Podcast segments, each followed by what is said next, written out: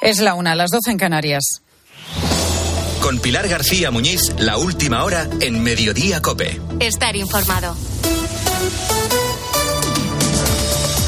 ¿Qué tal? ¿Cómo estás? Muy buenas tardes. Bienvenido, como siempre, a Mediodía Cope. Más de 540 violadores, agresores y pedrastas han visto reducida su condena por los efectos de la ley del solo sí es sí. Y lo más triste es que detrás de esta cifra, pues hay más de 540 víctimas que tienen que asimilar el hecho de que un día les llame su abogado, reciban esa llamada y les diga, oye, que este sale de la cárcel o que saldrá antes de tiempo porque su pena se ha rebajado al amparo de esta ley. Pues esto es lo que le pasó hace apenas unos días a Lucía Castro. Sufrió abusos por parte de su tío cuando apenas tenía siete añitos. No fue hasta los doce cuando fue capaz de contarlo y ahí empezó un periplo judicial de ocho años hasta ver a su agresor entre rejas. Fue condenado a 11 años de cárcel. Ahora, con la ley del solo sí es sí, su tío saldrá antes de prisión. Su pena se ha visto reducida en seis meses y ella, lógicamente, se siente indefensa e impotente, como le contaba esta mañana a Carlos Herrera. Es complicado. Eh, por ejemplo, pues ahora llevo unos días un poco más eh, de bajón en los que he tenido que estar, bueno, otra vez un poco con, con, pastillas y tal. ¿Usted tiene miedo el día que salga este hombre de la cárcel? Sí, claro, tengo miedo, tengo miedo. Eso yo creo que es algo que, que lo llevamos todas por, por dentro. Pero Lucía nos ha quedado de brazos cruzados y ha sido la primera víctima de España en denunciar al Estado. Lo hace con una demanda patrimonial por daños y perjuicios que considera provoca esta ley, precisamente a las personas a las que buscaba proteger, las víctimas pero es el, el, hecho en sí de que le, se le permita a un agresor sexual que está ya condenado que, que pida una reducción de condena sin merecerla y después de, haber luchado tanto que, que, esto pase pues es vergonzoso y yo creo que nos hace daño a todas las víctimas que, que estamos pasando por esto. Lucía anima a todas aquellas víctimas a reclamar ante la justicia el daño que les está generando la ley del solo sí es sí a través de una plataforma que ofrece asesoramiento legal, apoyo psicológico y una red de apoyo formada por personas que están pasando por esta misma situación. Su iniciativa, que se canaliza a través del correo afectadas.leysiesi@gmail.com, ha tenido tanta repercusión que en solamente un par de días ha recibido más de 50 solicitudes de información, pero también mensajes de psicólogos, abogados y asociaciones que se han prestado a ayudar de forma gratuita a todas estas víctimas. Y es que la ley del solo sí es sí ha indignado a muchísimos sectores, comenzando por los dirigentes políticos de Europa que están estos días precisamente analizando y preguntando por qué el Gobierno aprobó lo que aprobó. Y es verdad que esta ley va a modificarse en unos días en el Congreso, pero el daño ya está hecho.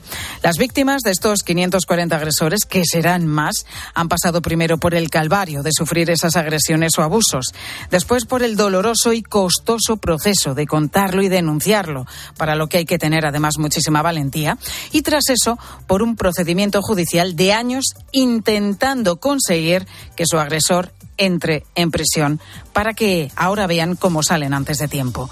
Con esta ley se ha convertido en víctimas a las que ya lo eran.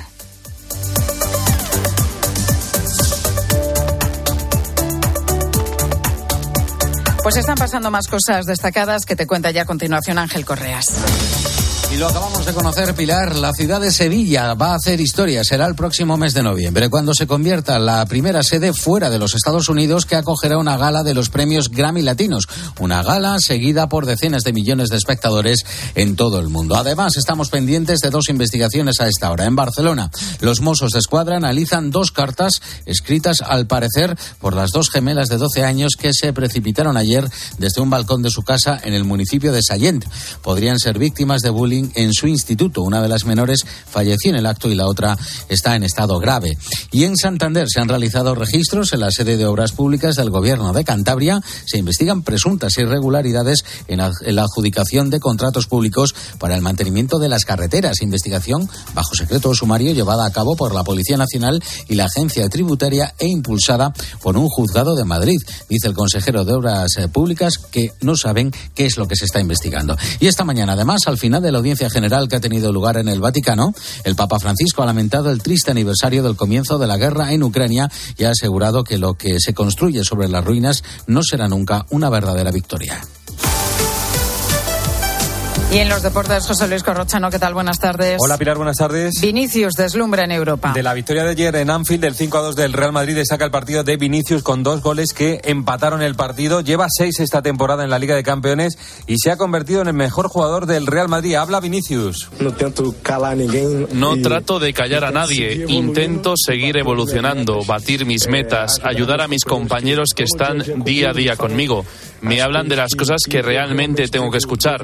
Siento que desde el primer día que llegué al Real Madrid, esta es mi casa.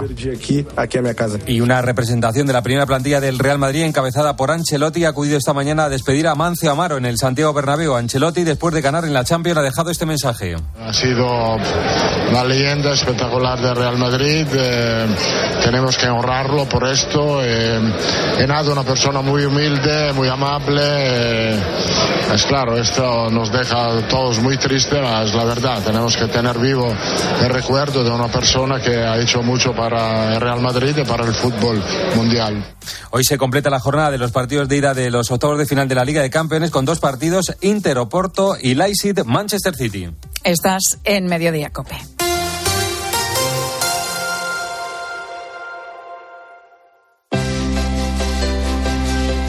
Escuchas Mediodía Cope. Con Pilar García Muñiz. Estar informado.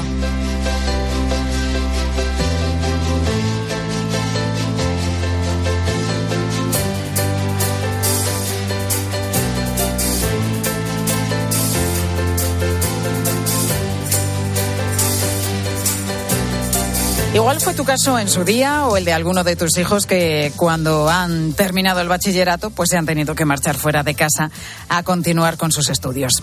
Ahora mismo se calcula que unos 180.000 alumnos en España se ven obligados pues eso, a estudiar fuera de, de sus hogares.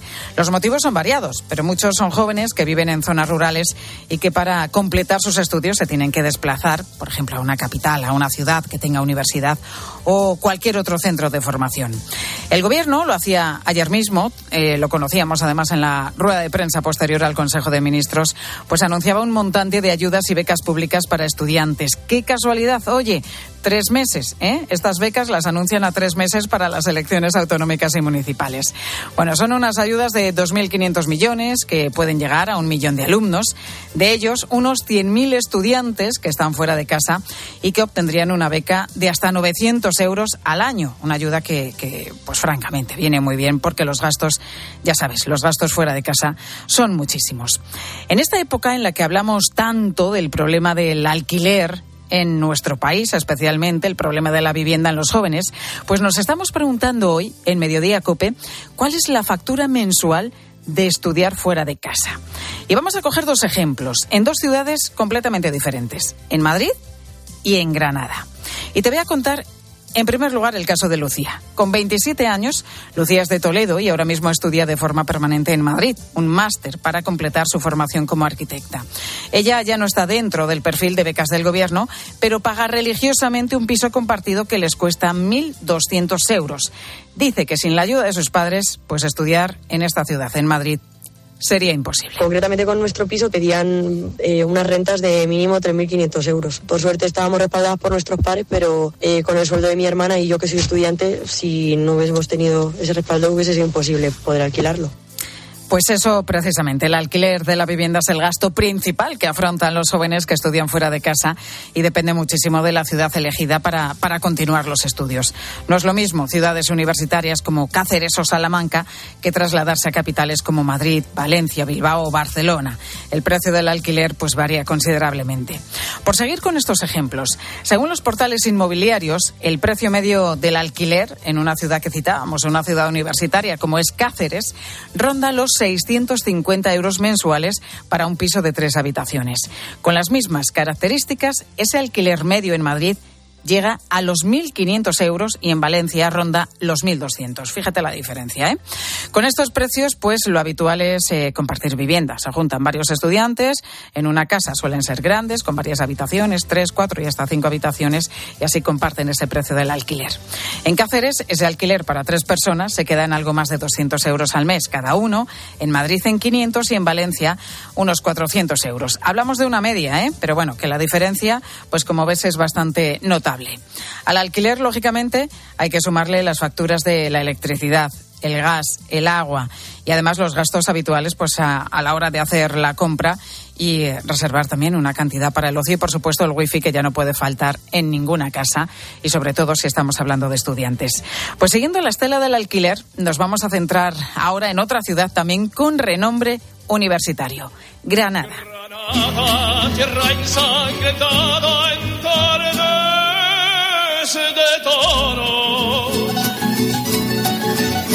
Miles de jóvenes acuden cada curso a Granada para estudiar. Es el ejemplo de una capital que en sus precios se mueve en un término medio, pues el alquiler para una vivienda de tres habitaciones ronda los 850 euros. Ana Pascual estudia ahora mismo allí, el último curso de magisterio en Granada, y la hemos pillado en el colegio donde está haciendo sus prácticas. Ana, ¿cómo estás? Muy buenas tardes. Muy buenas tardes, ¿qué tal? Bueno, te hemos interrumpido las prácticas que estás haciendo, ¿no, Ana?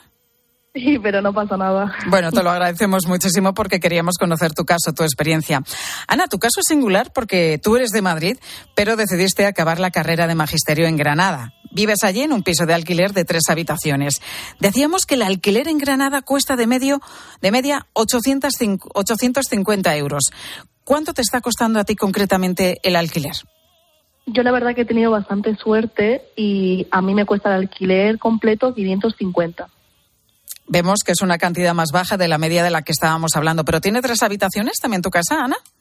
Sí, tiene tres habitaciones. ¿Y compartes con, con otras dos personas, lógicamente? Comparto con dos compañeros, sí. Bueno, estamos viendo que por lo que por las comparaciones que hemos hecho y las búsquedas que hemos realizado, pues has tenido suerte en encontrar un piso que está de tres habitaciones y que está más bajo de, la media que ronda los 850 euros. Cuéntanos, ya decimos que es un buen precio, Ana, pero pero ¿cómo es el piso? Bueno, la verdad, como os he dicho antes, he tenido bastante suerte porque es un piso que está bien situado, más o menos céntrico, eh, estaba reformado, o sea que muy bien. Y, nada, la verdad que está en un sitio espectacular y, el precio está bastante bien para, para ser el piso que es. Oye, me imagino que no todas las habitaciones sanas son iguales y que el precio de cada uno, el precio que pagáis cada uno, dependerá, estará en función de, del tamaño y las características de la habitación, ¿no? Claro, a nosotros nos dieron eh, bueno la oportunidad de pagar cada uno lo mismo, pero nosotros decidimos que cada uno eh, pues pagaría en función de la habitación un importe diferente. Te vamos a pedir, Ana, que saques las facturas del cajón. ¿Cuánto pagáis, por ejemplo, por las facturas de agua, electricidad, gas, wifi? Más o menos aproximadamente, porque claro, depende de cada mes, ¿no? Eh, pues se nos suma 60 euros a la factura que si lo repartimos entre los tres son 20, igual hay algún mes que es más, algún mes que tenemos suerte y es algo menos. Y luego el wifi aparte, pues supongo que otros 20 euros así. Y haciendo la cesta de la compra, ¿cuánto te puedes gastar al mes en, en la comida?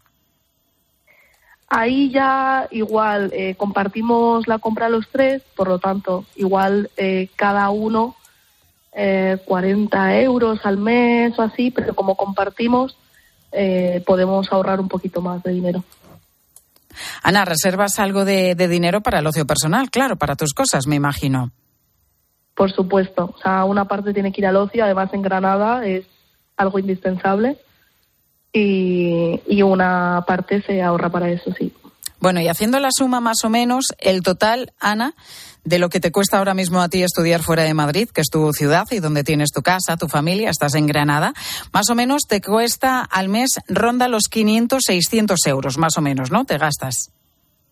Sí, eh, quitando, bueno, el pago de la universidad o de los estudios, alrededor de 500, 600 euros.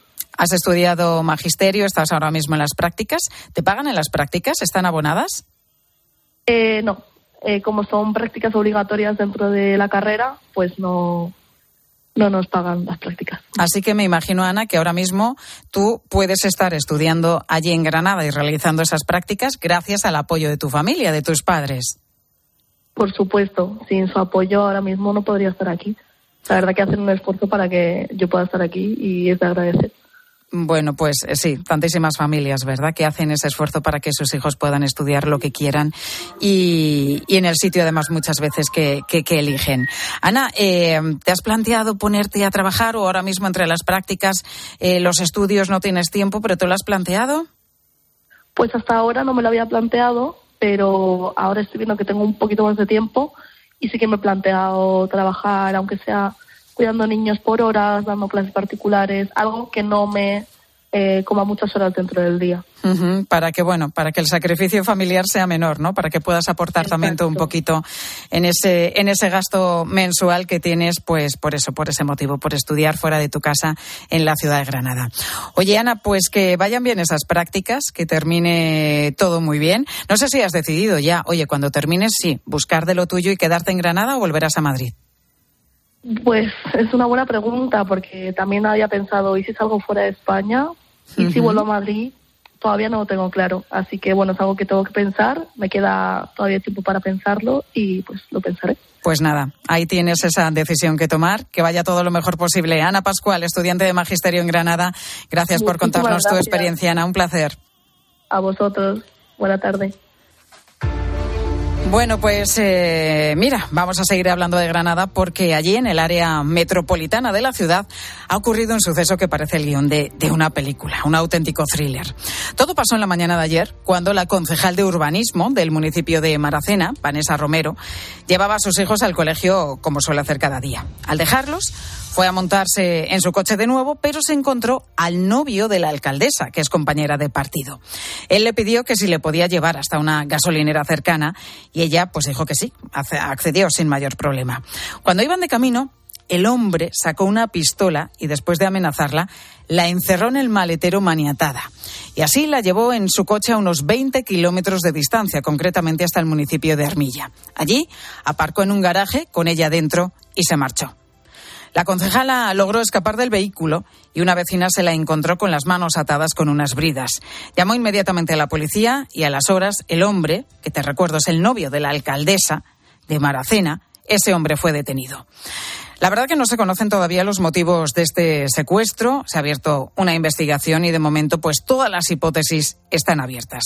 Nos vamos a ir allí a Granada. Juan de Dios Jerónimo, ¿qué tal? Muy buenas tardes. Hola Pilar, muy buenas tardes. Bueno, Juan, como decíamos, la historia es que es de película. El novio de la alcaldesa secuestra a una de las concejalas de su mismo partido, del Partido Socialista. ¿Cuáles son las primeras causas que, se barajan, Juan?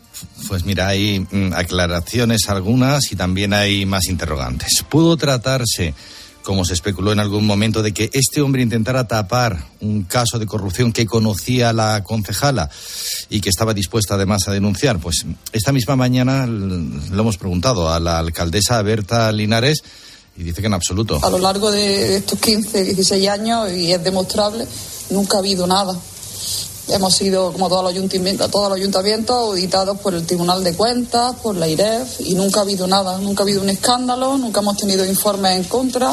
Notaréis ese tono de voz muy afectada, comparecido, llorando sin parar durante todo ese rato. Pero hay un asunto que habrá que aclarar. ¿Con quién estuvo hablando por teléfono este hombre durante las dos horas del secuestro? Porque si algo ha trascendido es que esta mujer, eh, la concejala, Vanessa, le escuchó hablar continuamente por teléfono. O sea, cuando, ella, cuando ella iba en el maletero, escuchó que el hombre, que claro, conducía el coche, estaba manteniendo una conversación telefónica. Varias conversaciones telefónicas incluso. Mm, imagino, bueno, esto podrá responder, por supuesto, Pedro Gómez, que es como se llama este hombre, podrá responder quizá incluso mm, la concejala, si es que pilló algo más y no ha trascendido, pero eh, sí puede ser algo importante saber que durante esa mañana sabemos que mm, Berta Linares, la alcaldesa, estuvo hablando con él, también sabemos que hicieron alguna videollamada y que de momento no le ha cogido el teléfono a la concejala. Es decir, que Berta ha llamado varias veces a su concejala para interesarse por su salud porque ingresó en el Hospital San Cecilio con un ataque de ansiedad muy importante, pero no han podido comunicarse, todavía no sabemos el motivo. ¿Había alguna disputa entre ellas? Pues nos ha dicho que sí, que, bueno, una disputa lógica, por ejemplo, la elaboración del presupuesto, cosas muy normales que no, no eran para tanto, y mucho menos. La primera sorprendida, desde luego, de lo que ha sucedido ha sido la alcaldesa. Bueno, había disputas, pero recordamos que eran del mismo partido, que es sí, sí, bastante del- curioso. del Partido Socialista, las dos. Oye, Juan, eh, bueno, como escuchábamos, la, la alcaldesa de la localidad de Maracena ha comparecido esta mañana y se la notaba en ese tono de voz, pues que, que estaba muy afectada por todo lo sucedido. Y no me extraña, porque claro, ¿qué es lo que ha dicho de su pareja? ¿Qué se sabe de este hombre? Bueno, Pilar, me parece que lo primero es hablar ya de expareja, porque ha dejado clarísimo que no quiere saber absolutamente nada de él. Em, lo ha dicho muy claro, es un hombre que vivía en, en Málaga, no compartían domicilio, ambos tienen hijos de relaciones anteriores y sí ha confirmado que este hombre pues estaba en tratamiento psiquiátrico. Como sabéis por, por los datos que he visto en prensa, él estaba en tratamiento psicológico y psiquiátrico desde hace varios meses por una depresión que estaba sufriendo, pero evidentemente ni yo ni nadie nos imaginábamos que pudiera pasar que pudiera pasar esto. No sabía la alcaldesa que tuviera un arma, es más, no sabía si el arma podía ser incluso de estas de juguete o un arma normal. Bueno, eh, realmente la comparecencia de Berta Linares ha sido. mm, estaba en shock desde el momento en que ha aparecido en el salón de plenos del ayuntamiento mm, de Maracena y, bueno, también nos ha dicho que la relación que mantenía este hombre con el resto del equipo de gobierno del ayuntamiento de Maracena era una relación muy casu- causal, causa- casual, de ir a un meeting, de ir a una fiesta, pero que no había una, una relación de amistad, ni con la concejala que fue secuestrada, ni con el resto del equipo de gobierno. Pues es, la pareja era el novio de la alcaldesa, y hasta ahí. Bueno, pues habrá que esperar a ver qué dice la investigación que ya está en marcha y recordamos que este hombre ya está detenido. Juan de Dios Jerónimo, gracias compañero. Un abrazo, Pilar. Ya sabes que hoy estamos hablando en mediodía de lo que cuesta estudiar fuera de casa, como hacen tantísimos universitarios en nuestro país. Y sobre esto te preguntamos hoy. ¿Has estudiado o estudias fuera de tu ciudad natal? ¿Por qué te marchaste? ¿Cuánto te costó vivir fuera? ¿Con quién compartiste piso? ¿O te fuiste a lo mejor a un colegio mayor? ¿Cómo fue la experiencia? ¿Qué recuerdos tienes? Lo mejor y lo más duro. Pues como siempre queremos escucharte. Mándanos tu nota de voz o tu mensaje al WhatsApp de Mediodía Cope 637 230000 637 230000. Escuchas Mediodía Cope. Con Pilar García Muñiz. Estar informado. Al caer la tarde, Expósito. El 99% de las empresas en España son pymes. soportando unos costes que nos parecían increíbles, luz, materias primas, como Algunas las forma una persona, el autónomo puro y duro. Es muy difícil ser autónomo en España, tener una pequeña compañía con mucho esfuerzo, mucho trabajo. 75% del trabajo en España lo generan las pymes. Ese autónomo está reconocido socialmente. No, no está reconocido, Ángel, porque De lunes a viernes, de 7 de la tarde a 11 y media de la noche, en Cope encendemos la linterna.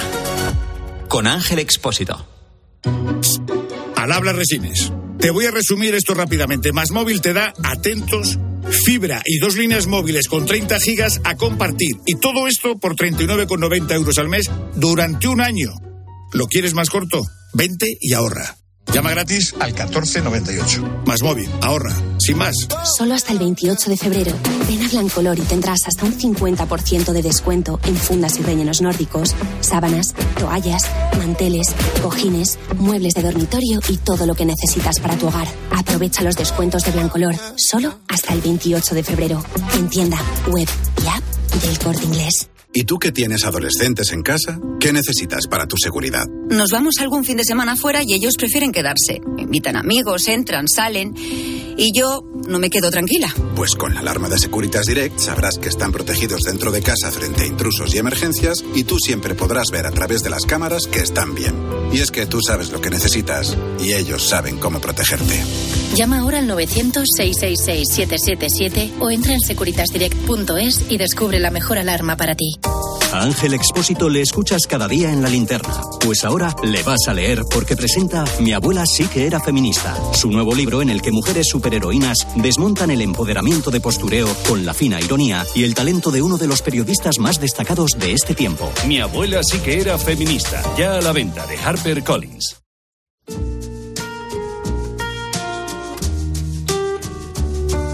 Escuchas Mediodía Cope. Con Pilar García Muñiz. Estar informado. Waited till I saw the sun.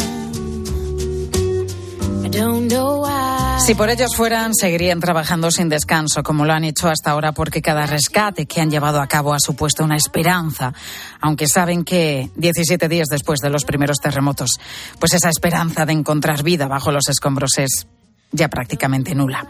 Con la maquinaria pesada ya lista para empezar a remover los escombros, ellos, los equipos de emergencia, los rescatistas, quieren continuar porque además la tierra volvió a temblar este pasado lunes. Llueve sobre mojado. Un terremoto que dejó seis nuevas víctimas mortales y más de 700 heridos. Un terremoto que suma devastación sobre la devastación al derribar estructuras y edificios que habían quedado debilitados por los temblores anteriores. La posibilidad de que haya más personas atrapadas entre las ruinas de los edificios que colapsaron este lunes en Turquía crece conforme pasan las horas, aunque las autoridades advirtieron del peligro de entrar en los edificios, la falta de tiendas de campaña ha hecho que muchos vecinos se refugiaran del intenso frío de estos días en los restos de construcciones dañadas por los primeros terremotos y que han terminado por derrumbarse. La presión sanitaria ahora mismo en la región es extrema. Hay más de 100.000 heridos en la zona de la catástrofe, que tiene una superficie de 100.000 kilómetros cuadrados y se teme que con las tareas de búsqueda de supervivientes casi concluida, pueden haber decenas de miles de cuerpos entre los escombros. Elena Corrales, matrona en el Hospital Clínico de Granada y desde hace algunos días trabaja en medio de esta devastación. Pelea contra los elementos, como todos los que trabajan, y ayudan en el hospital de campaña que la Agencia Española de Cooperación Internacional para el Desarrollo ha levantado en la ciudad turca de Alejandreta. Elena, muy buenas tardes. Hola, buenas tardes. Se calcula, Elena, que 16 millones de personas se han visto afectadas por, por los terremotos. ¿Cómo, es el escenario, Elena, en el que estáis trabajando ahora mismo? Pues la verdad es que el escenario ha cambiado drásticamente desde la segunda, el terremoto que ha tenido lugar en estos días. Eh, ha habido un aumento de afluencia de, mm, pacientes enorme y muchísima, muchísima, muchísima gente con ataques de ansiedad y pánico. La población, la verdad, turca es gente muy, muy amable, muy servicial, pero están aterrorizados, completamente aterrorizados. Y, y, la verdad es que se te, se te liela el alma. Hoy, por ejemplo, una gestante que estaba tratando, eh, la habían rescatado de, de los escombros y simplemente por escucharle el corazoncito del bebé, me ha dado un abrazo a la mujer llorando de agradecimiento que es que se, te queda grabado, la verdad. No me extraña, no me extraña. pero la verdad es que el trabajo en el hospital ha cambiado drásticamente desde, desde el otro terremoto, porque además el problema es que ah, con, la, con el segundo terremoto el único hospital que quedaba así un poco en funcionamiento ha cerrado, entonces estamos teniendo muchísima afluencia. La verdad em, es que trabajo bastante, bastante trabajo. Elena, la vida siempre se abre paso y la mejor muestra es que en el hospital de campaña que atendéis ya han nacido dos bebés. No, no. En tema de estamos teniendo muchísimos controles del embarazo ¿Mm? de mujeres cuya asistencia mm, control del embarazo ha sido interrumpida debido al tema de los terremotos. Aparte que debido al cierre de este hospital, muchos pacientes han, han tenido que ser eh, dados de alta forzosamente porque el hospital no era seguro. Entonces, a nivel de controles del embarazo estamos teniendo una muchísimos. Pero lo que es luego el parto, eh, las mujeres muchas están yendo a, a, un hospital que está a unos 40 kilómetros de aquí, que es Dortiol, pero yo creo que también es por el tema de...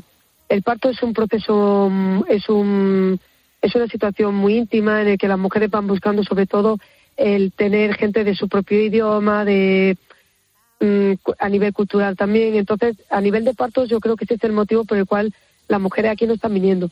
Pero no obstante, si tuvimos un parto de una mamá que era una refugiada siria, eh, que vinieron aquí. Pero lo que es este tema de partos, hasta ahora hemos tenido solamente uno. Me imagino, Elena, que tú como matrona estás acostumbrada a atender muchos partos, pero, pero la emoción, en este caso, me imagino que habrá sido mayor y muy especial, ¿no? Sí, es especial porque Estás hablando de una pareja que ha vivido ya de por sí una guerra, que son refugiados y que a eso se le añade ahora el hecho de que está, han tenido que vivir el, el miedo de un terremoto. Y luego además una pareja que está viviendo en una tienda de campaña con 15 personas más Em, entonces, claro, la situación suya es dura. Entonces, sí, la verdad es que la experiencia de poder ayudar a esa mujer a traer a su bebé al mundo sí es especial por el contexto, pero sobre todo por, por el tipo de, gestante con la que estás tratando, que fueron una pareja muy, muy bonita. Pues Elena, es que se me acaba el tiempo. Te doy las gracias por contarnos este testimonio y por la ayuda que estáis brindando. Es la una y media, las doce y media en Canarias. Pilar García Muñiz. Mediodía Cope. Estar informado. Pues a esta hora en mediodía hacemos un nuevo repaso de la actualidad de este miércoles en el que estamos conociendo las primeras conclusiones de los 10 eurodiputados que han venido esta semana para examinar la gestión de los fondos europeos por parte de nuestro gobierno. Piden más sistemas de control y transparencia y sobre todo garantías de lucha contra la corrupción a raíz de la reducción de penas por delito de malversación. Mónica Holmeyer, eurodiputada alemana, encabeza esta delegación. Una de las prioridades de esta comisión es asegurar la transparencia. El Gobierno español ha informado de que casi toda la información está publicada. Nosotros hemos observado que muchos datos están disponibles, pero que son difíciles de encontrar para los ciudadanos y los periodistas. Además, a partir de las dos de la tarde, el otro grupo de eurodiputados que ha venido para analizar los efectos de la ley del solo sí es sí también va a presentar sus conclusiones. Según aseguran a COPE, personas asistentes a estas reuniones, el Consejo General del Poder Judicial ha informado de las consecuencias irreversibles por la aplicación de esta ley. Lucía Castro es una de las afectadas. Sí, claro, tengo miedo, lo llevamos todas por dentro. Mentalmente me tengo que preparar para el momento en el que él vuelva a echar en la calle porque nunca sabe lo que puede pasar ni cómo vas a reaccionar. Sufrió abusos desde los 7 a los 12 años por parte de su propio tío, que saldrá de la cárcel seis meses antes de lo previsto, gracias a la aplicación de esta ley. Esta mañana, esta joven de 21 años, Lucía, decía en Herrera en Cope, relataba los pasos que está dando para poner en marcha la primera plataforma de afectadas por una norma que sigue sin ser modificada. Y dos datos sobre la guerra de Ucrania. 168.000 ucranianos han sido oficialmente acogidos en España durante este año de invasión en su país, un tercio de ellos menores de edad. Y además van a ser finalmente seis los carros de combate Leopard que va a enviar España como apoyo al ejército ucraniano. Hoy además el Papa, en plena escalada de tensión por la ruptura de los acuerdos nucleares por parte de Rusia, ha pedido una negociación. Faccio appello a quanti hanno autorità sulle nazioni perché si impegnino concretamente per la fine del conflitto, per raggiungere il cessate il fuoco. Se pregunta Francisco si se ha hecho todo lo posible para alcanzar la paz y pide un alto el fuego. Y decenas de millones de espectadores en todo el mundo van a estar pendientes de la ciudad de Sevilla el próximo mes de noviembre. Y el Latigrami es para Rosalía Motomami. Antes esta gala se había celebrado fuera de los Estados Unidos, así que es para celebrarlo. Se estima que unas 12.000 personalidades del mundo de la música se darán cita en la capital hispalense para entonces. Y más cosas, se nota que estamos en año electoral porque vuelven a debate asuntos que se dejaron a un lado hace apenas un año. La vicepresidenta del eh, Gobierno, la ministra de Trabajo Yolanda Díaz, abre la puerta a endurecer el despido, volver a los 45 días por año trabajado en lugar de los 33 actuales, cuando hace un año, como digo, este tema se dejaba fuera de la reforma laboral. Entonces no se tocó ni una coma del coste por despido fijado en la reforma de 2012, cuando gobernaba el Partido Popular.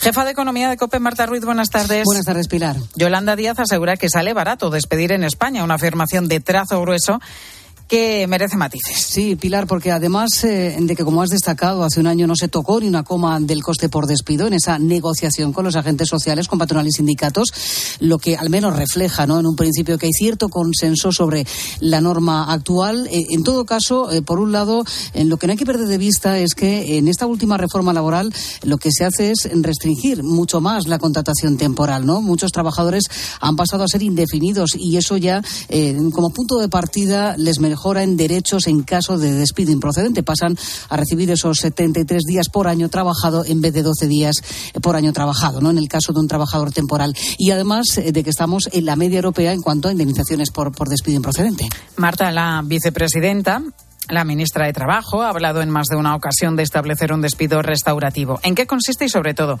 serviría para algo? Se trata de, establecer diferencias en la indemnización por despido improcedente en función de la edad, la formación y el sexo del trabajador, es decir, dar una mayor cantidad eh, de dinero de indemnización a quienes tengan más dificultades para eh, poder volver al mercado laboral. Es un arma de doble filo, lo tienen claro los expertos por varios motivos. Jesús Laera, catedrático en Derecho al Trabajo de la Complutense. Si se estima que los despidos de los trabajadores de mayor edad pues tienen mayor reparación porque, porque luego hay más dificultad para encontrar empleo, lo que puede suceder es que las empresas contraten menos a las personas de mayor edad. El otro motivo es la inseguridad jurídica que se genera, ¿no? No es buena la inseguridad jurídica nunca para incentivar la contratación, sobre todo en momentos de incertidumbre, y es que las empresas no sabrían desde el principio eh, cuánto eh, les costaría despedir a un empleado en caso de que vengan maldadas, cuando ahora pues está claro, ¿no? Haces esa eh, cuenta de 33 días por año trabajado. Además, no hay que olvidar que España lidera el ranking de la OCDE en cuanto a trabas a la hora de, de contratar. Pues iremos viendo si avanza esa propuesta de Yolanda Díaz o todo queda en una operación de imagen en pleno año electoral. Gracias, Marta. A vosotros.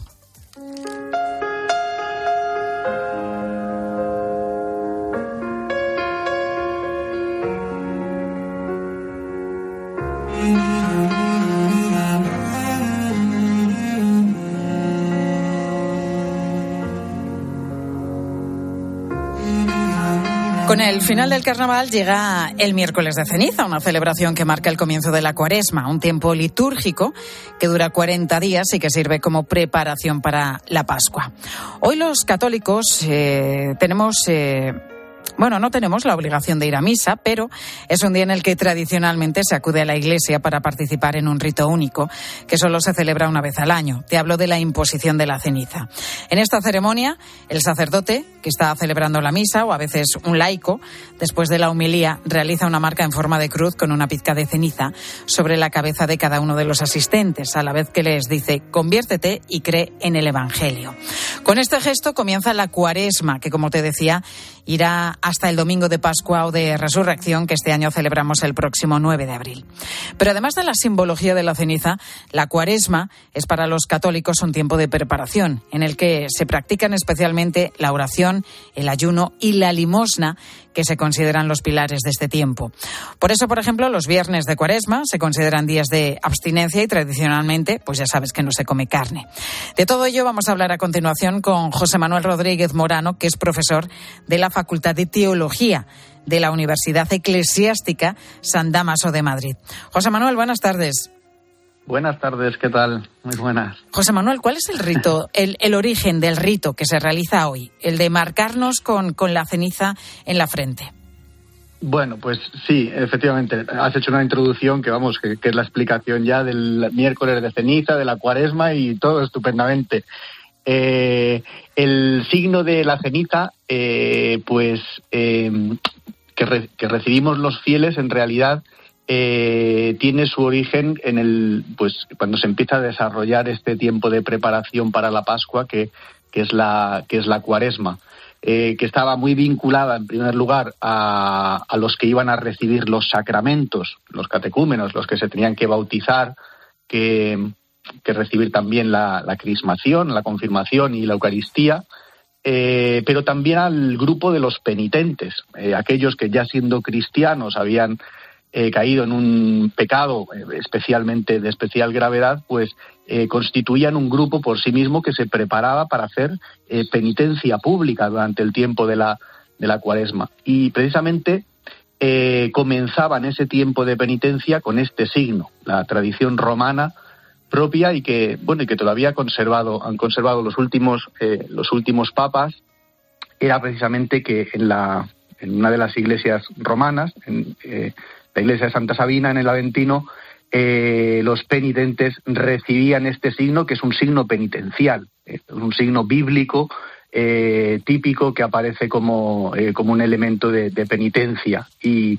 y, durante los 40 días de la cuaresma, pues ellos hacían penitencia y eran reconciliados justamente el jueves santo para poder participar del triduo pascual, de los, de los sacramentos pascuales, ser reconciliados por el obispo, por el papa, y, Y cuando la, este grupo de los penitentes cae en, desuso en la Iglesia, pues será a principios del segundo milenio cuando el, Papa Urbano II pues eh, extienda la tradición eh, como un signo penitencial para todos los fieles. Es decir, llevamos como eh, mil años eh, haciendo este, este signo que, que, expresa también nuestro deseo de, de, conversión, de reconocimiento de que hemos de prepararnos adecuadamente para celebrar bien la Pascua.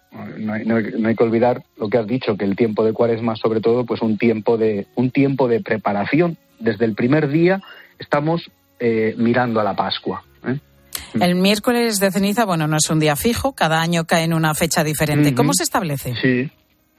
Sí, eh, mientras que es verdad que mientras que en el calendario de fiestas eh, cristianas hay algunas que son fijas, como es la Navidad, siempre es el mismo día porque está eh, fechada según el calendario solar. el tiempo de la Pascua el miércoles de ceniza en realidad depende de la fijación del día de la celebración de la Pascua, que como has dicho, este año coincide en el 9, eh, en el 9 de abril. Y arranca precisamente porque Jesucristo, según el testimonio de los evangelios, murió eh, en el contexto de la Pascua judía, de la celebración de la Pascua judía. Los judíos no seguían como nosotros un calendario solar, sino un calendario lunar, eh, y por eso eh, la tradición, desde que se empieza a celebrar, desde muy prontito, en la Iglesia, la, Pascua anual, la celebración de la Pascua, de la, de la muerte y de la resurrección de Cristo, pues se fija según ese calendario vinculado a la fiesta de Pascua judía, que eh, se celebraba el, el vinculado al, al, equinoccio de primavera. De manera que eh, la fecha de Pascua, eh, la fecha de Pascua, desde se instituye ya así se fija en el, siglo IV, aunque la tradición es más antigua, pero se establece así, es siempre la luna llena, coincidiendo con la luna llena posterior al eh, la primera luna llena de primavera, posterior al equinoccio de primavera.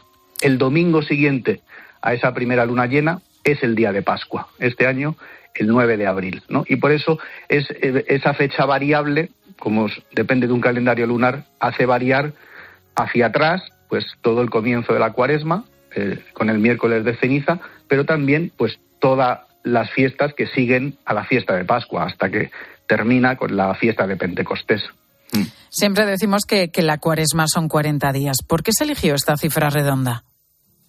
Sí, pues eh, precisamente igual que la ceniza, eh, es un eh, tenemos que recordar y tener siempre presente que nosotros no somos parte de un pueblo, de un pueblo que tiene que tiene una larga historia, porque hunde sus raíces en la propia historia del pueblo de Israel, ¿no? Por eso los elementos bíblicos tienen una que aparecen a lo largo de la historia del pueblo de Israel y de la vida de la Iglesia tienen eh, una gran significación. Eh, el símbolo de la ceniza como un signo de penitencial, pero también el símbolo del número 40, ¿no?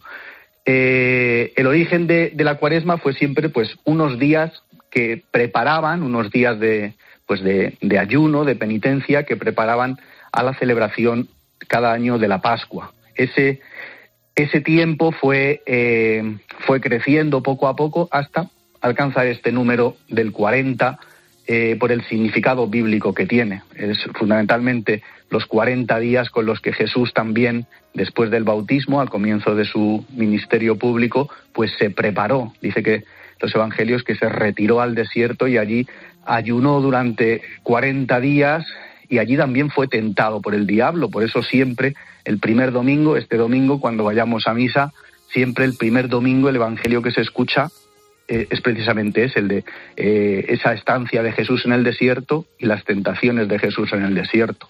Pero luego el, número, ese número 40 eh, aparece muchas veces en la escritura como un tiempo de preparación, como un tiempo de penitencia, pues los 40 días, por ejemplo, del diluvio, los 40 días que estuvo Moisés en el monte Sinaí antes de recibir las tablas de la ley, los diez mandamientos, los 40 años que el pueblo de Israel estuvo en el desierto, eh, los 40 días también que el profeta Elías caminó hasta el Monte Santo, hasta Loreb, es decir, es un, es un número que, se que se repite con mucha frecuencia, como un tiempo eso de, de preparación y como un tiempo también pues de, de, de preparación por medio de la penitencia también y por medio del ayuno, que es uno de los elementos que es importante también en, en el origen y, y, en el significado de la cuaresma. Pues hemos hablado de este día, del miércoles de ceniza uh -huh. y de la cuaresma con José Manuel Rodríguez Morano, que es profesor uh -huh. de la Facultad de Teología de la Universidad Eclesiástica San Damaso de Madrid. Profesor José Manuel, muchísimas gracias. Muy bien, a vosotros. Feliz y santa cuaresma. Llega el momento de la firma de José Luis Restán, que hoy reflexiona sobre el significado de la libertad. José Luis, buenas tardes. ¿Qué tal, Pilar? Por la libertad se puede y debe aventurar la vida, escribió nuestro genial Cervantes en el Quijote, y es casi un emblema de la cultura occidental. Pero ¿a qué nos referimos realmente cuando hablamos de libertad? En todo lo que nos importa, el amor, el trabajo, disfrutar, afrontar el sufrimiento, tenemos que ejercer la dimensión misteriosa de la libertad, porque no hay nada automático. La libertad implica una capacidad de elegir, pero ¿para alcanzar qué? Aquí se plantea el vínculo indisoluble entre libertad y verdad. No se puede acoger la verdad sino a través de la libertad. Pero si la libertad no se orienta a la verdad, al bien, se agosta. Hoy prevalece una imagen de la libertad basada en la ausencia de vínculos, en una supuesta capacidad de autodeterminación sin límites. Eso solo conduce a la soledad, a la frustración y a la violencia. Solo a través de una pertenencia viva reconocemos el gusto inconfundible de la libertad. Cuando un esposo ama a su esposa, su libertad se ensancha, lo mismo que cuando una madre ciñe su agenda a las necesidades de sus hijos. Este plegarse no es perder, es ganar. Sucede también cuando asumimos una posición pública incómoda para afirmar algo que es justo. Pensemos en los mártires. La libertad puede ensancharse o encogerse en la medida en que se adhiere al bien y a la verdad o se separa de ellos. Vivir en la libertad significa acoger el significado de la vida. A eso se refería Pablo de Tarso cuando hablaba de vivir en la libertad. Él la experimentó plenamente cuando encontró a Cristo como significado de la vida. Y por eso la Iglesia, aunque hoy suene a provocación, es espacio de auténtica libertad, como proclamaron los grandes padres como San Agustín y San Ambrosio. Por último, la forma de estar en el mundo que nace de la experiencia de la libertad es el testimonio. Esa es también la característica de la vida cristiana, no la dialéctica agresiva ni las monsergas. Hoy estamos hablando de lo que cuesta estudiar fuera de casa, como hacen tantísimos universitarios en nuestro país. Y te preguntamos que nos cuentes tu experiencia. José Antonio nos ha dejado esta nota de voz.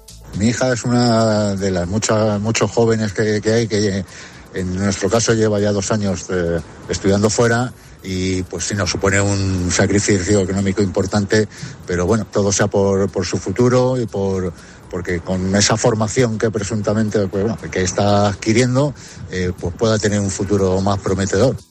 Pues sobre esto te preguntamos, ¿has estudiado o están tus hijos estudiando fuera de casa? ¿Por qué se marcharon? ¿Cuánto les cuesta vivir fuera de, la ciudad?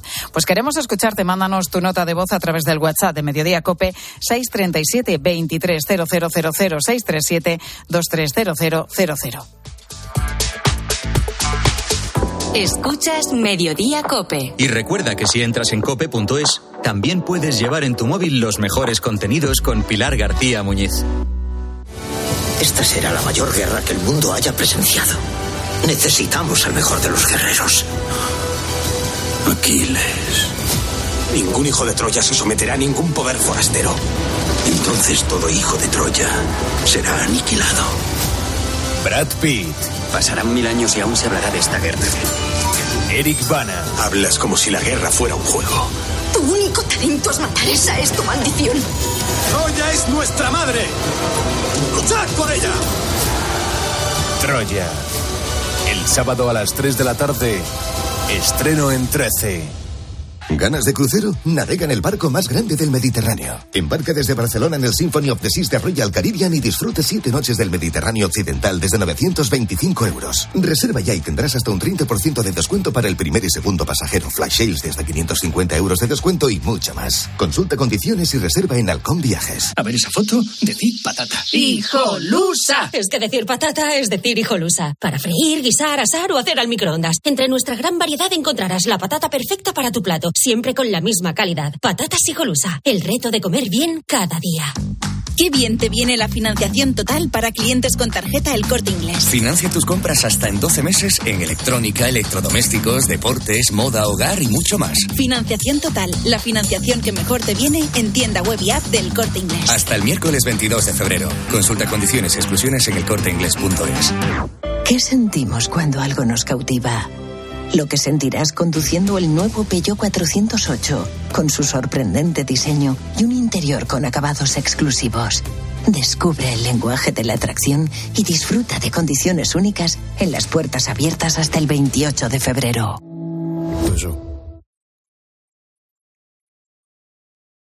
Pilar García Muñiz. Mediodía Cope.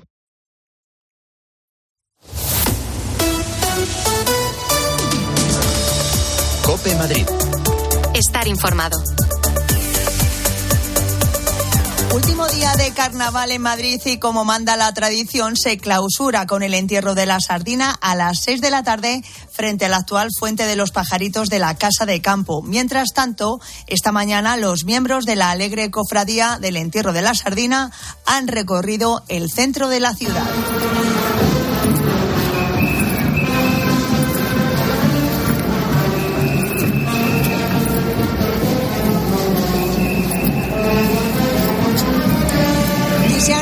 También con el alcalde José Luis Martínez Almeida, quien ha elogiado los 255 años que estos cofrades llevan perpetuando esta tradición y les ha llamado guardianes de la memoria de la ciudad. Uno de ellos es Manuel. Lleva muchos años participando en esta comitiva y nos ha recordado a Cope la larga tradición que tiene este evento en nuestra capital. Que dentro de mi familia eh, venían al, al entierro de la sardina y se conocía. No al tema del carnaval, por el tema del carnaval es un poco confuso. Eh, Hay un carnaval madrileño, indiscutiblemente, pero el entierro de la sardina era una fiesta en el cual se finaliza. Empieza Doña Cuaresma, ¿eh? que es algo que queda todavía. Eh, tenemos un, un poco la, la, capacidad y la ilusión de seguir viniendo todos los años a celebrar nuestro entierro de la sardina. Soy Mónica Álvarez, estás escuchando Mediodía Cope en Madrid. Enseguida te cuento más cosas que te interesan, pero ahora es momento de acercarnos a la Dirección General de Tráfico. Patricia Arriaga, buenas tardes. Buenas tardes. Pues a esta hora situación muy tranquila en la red de carreteras de la comunidad. Por el momento sin retenciones, tampoco incidencias ni en la red viaria principal ni en la secundaria. Además también se circula con bastante fluidez en la M40 y M50. Gracias, Patricia. Mediodía. Cope Madrid. Estar informado. ¿Comprarías una prótesis de cadera por internet y dejarías que te la colocara alguien que no sea médico? No, ¿verdad? Entonces, ¿por qué compras la ortodoncia, el blanqueamiento dental o la férula de descarga si los tratamientos bucodentales son complejos y han de ser personalizados? Consulta con un dentista de tu confianza. Pon la salud de tu boca en buenas manos. Colegio de Odontólogos y Estomatólogos de Madrid. Hay quien ve muy mal 2023. Tú lo vas a ver mucho mejor. Óptica Roma te ofrece el 50% de descuento en los cristales de tu nueva gafa. Como lo oyes, 50%. ¿A que lo ves mejor? Ojo, solo hasta el 28 de febrero. Óptica Roma, tus ópticas de Madrid. Jordan pasó a la historia por sus mates y sus zapatillas. Ven a Gran Plaza 2 del 17 al 26 de febrero y visita la exposición de sus zapatillas más icónicas con más de 150 modelos. Revive la historia de uno de los mejores jugadores de todos los tiempos. Síguenos en redes sociales, sorteamos una Sai Jordan. Gran Plaza 2, Majadahonda, M50, salida 79 y 83. Aprovecha el sol de cada día. ¿Sabes cómo? Instalando paneles solares en tu vivienda o negocio con Feni Energía. Nuestros agentes energéticos te ofrecen asesoramiento, un estudio detallado de la instalación y te ayudan con la financiación y subvenciones. Produce tu propia energía y almacena los excedentes de producción con tu monedero solar. No esperes más, entra en fenienergia.es y recibe una oferta personalizada. ¿Eres arquitecto, interiorista, constructor o distribuidor? Cebisama, la feria líder del sector cerámico, baño y piedra natural, te espera en Feria Valencia del 27 de febrero al 3 de marzo. Cebisama, descubre las novedades de más de 500 marcas y las últimas tendencias. Cebisama, más información en cebisama.com. Este febrero, Excelentia presenta dos conciertos únicos en el Auditorio Nacional. El día 23, West Side Story y un americano en París. Y el día 24, grandes coros de cine de Morricone, Zimmer y John Williams. Venta de entradas en fundacionexcelentia.org. Recuerda, 23 y 24 de febrero en el Auditorio Nacional. Música de calidad con Excelentia. Si a usted lo que realmente le gusta es perder el tiempo atendiendo visitas de desconocidos para intentar vender su casa en lugar de ver su serie favorita en familia, hágalo. Si no, confíe la venta de su casa a los mejores profesionales y disfrute de lo que realmente le gusta. Gilmar, de toda la vida un lujo. Que la gastronomía es uno de nuestros mejores embajadores, eso lo saben hasta en Japón. Gracias a los chefs y a productos como Fuentes, el atún rojo, nuestro país triunfa en medio mundo, como en Japón, donde Fuentes es sinónimo del mejor atún rojo.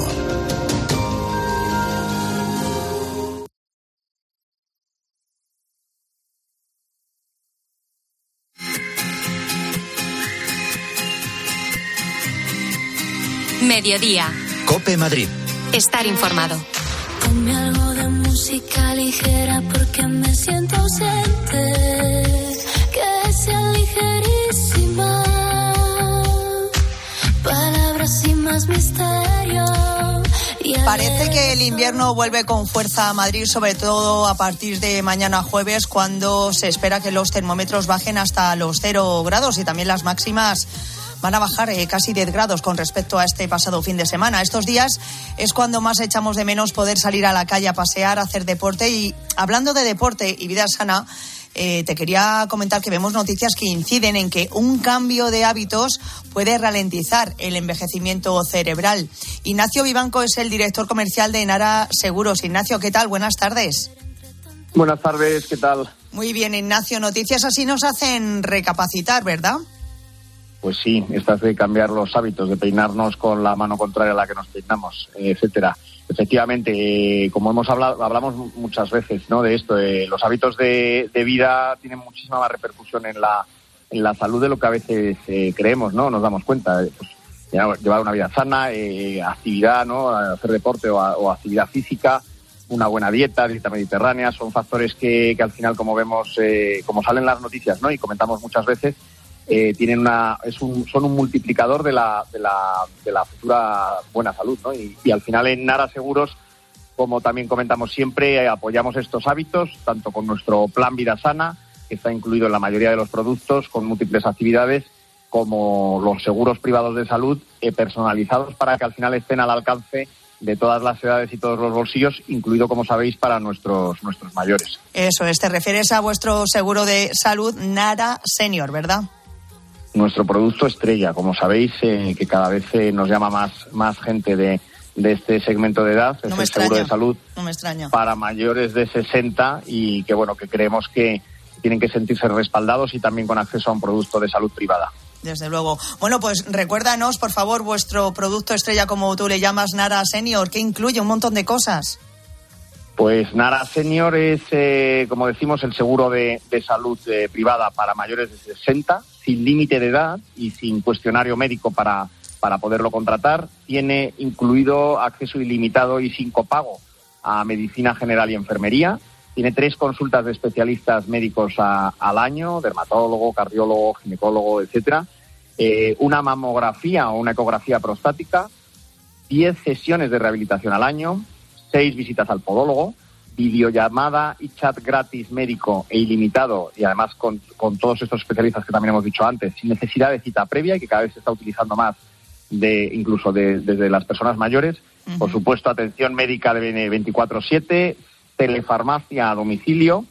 Y ahora seguimos, quedan ya esta semana, por ahora solamente, de la promoción de 14,97 euros al mes, que yo creo que es súper, súper asequible y que seguimos, eh, como digo, hasta final de semana regalando ese año de Plan Vida Sana que incluye, entre otras cosas, un reembolso de 80 euros en gasto en farmacia, asistencia dental y descuento en otras pruebas médicas no tan relacionadas con, el, con los propios especialistas.